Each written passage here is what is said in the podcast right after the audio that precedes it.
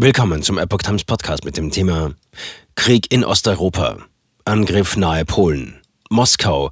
Bis zu 180 ausländische Söldner getötet. Ein Artikel von Epoch Times vom 14. März 2022.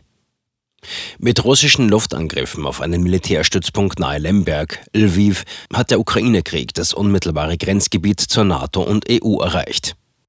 In der Nacht zum Sonntag wurden dabei nach ukrainischen Behördenangaben mindestens 35 Menschen getötet und mehr als 130 weitere verletzt. Die russische Armee verstärkte derweil den Druck auf Kiew. Die Hauptstadt stand am Sonntag vor der Einkesselung.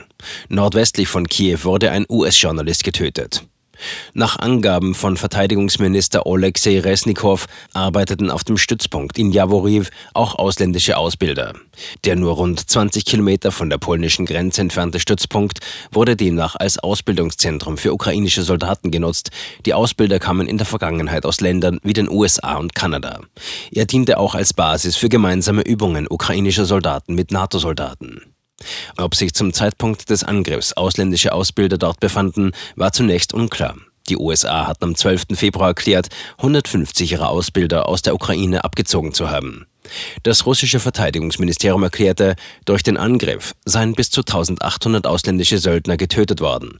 Zudem sei ein großes Versteck ausländischer Waffen zerstört worden. Kiew unter Druck.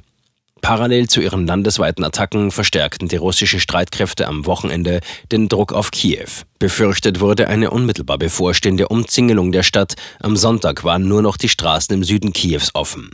Ein Berater von Präsident Volodymyr Zelensky sagte, Kiew bereite sich auf eine erbitterte Verteidigung vor. An den Westen appellierte Zelensky erneut, sein Land stärker zu unterstützen. Im Vorort Irpin, nordwestlich von Kiew, wurde am Sonntag ein US-Journalist getötet. Sein Kollege Juan Arredondo berichtete, ihr Auto sei nach dem Passieren eines ukrainischen Checkpoints beschossen worden. Während er und der ukrainische Fahrer verletzt worden seien, sei sein Kollege, ein 50-jähriger Fotograf und Kameramann, getötet worden. Weiterhin besonders dramatisch war die Lage in der seit knapp zwei Wochen von der russischen Armee belagerten Hafenstadt Mariupol, wo laut Bürgermeisteramt mehr als 2100 Bewohner starben. Der ukrainische Außenminister Dmytro Kuleba bezeichnete die Lage in der Großstadt am Asowschen Meer als größte humanitäre Katastrophe auf dem Planeten. Auf die Hilfsorganisation Ärzte ohne Grenzen warnte vor einer unvorstellbaren Tragödie. Ähnlich äußerte sich das internationale Komitee vom Roten Kreuz. Am Sonntag wurde ein von orthodoxen Priestern begleiteter Hilfskonvoi mit 90 Tonnen Lebensmitteln und Medikamenten in Mariupol erwartet, der nach Angaben der ukrainischen Vizeregierungschefin Irina Vereshchuk am Samstag mehr als fünf Stunden an einer russischen Straßensperre aufgehalten worden war. Versuche, die Hunderttausenden eingeschlossenen Zivilisten aus Mariupol über Flüchtlingskorridore in Sicherheit zu bringen, scheiterten bereits mehrfach. Zivile Opfer wie eine AFP-Reporterin berichtete, beschoss die russische Armee am Samstag in der Schwarzmeerhafenstadt Mykolajiv mehrere Krankenhäuser. Am Sonntag meldeten die Behörden mindestens elf Tote durch russische Angriffe in Mykolajiv.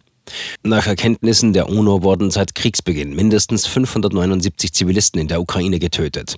Die tatsächliche Opferzahl sei aber wohl deutlich höher. Fast 2,7 Millionen Menschen flohen nach UN-Angaben seit Beginn des russischen Angriffs aus dem Land. Zelensky sagte am Wochenende, seit Kriegsbeginn seien rund 12.000 russische Soldaten getötet worden. Moskau hatte in der vergangenen Woche von knapp 500 getöteten Soldaten gesprochen. Auf ukrainischer Seite starben laut Zelensky rund 1.300 Soldaten. Die Angaben können nicht unabhängig überprüft werden.